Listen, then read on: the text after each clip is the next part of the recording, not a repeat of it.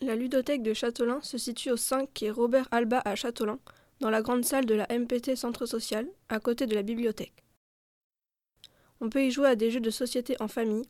Il y a beaucoup de jeux de société et de jouets, pour tous les âges. On peut jouer sur place gratuitement ou s'abonner pour pouvoir emprunter trois jeux pendant trois semaines. Un vendredi par mois, il y a une soirée jeu à partir de 20h au Run Arpent ou au Bistronome. Il y a également d'autres animations comme le bébé Ludo, le Scrabble. J'ai déjà joué à Dixit avec des amis. On était nombreux, ce qui est super pour jouer à ce jeu. C'est un jeu où il faut trouver des images autour d'un thème. Je l'ai découvert là-bas et je l'ai beaucoup aimé.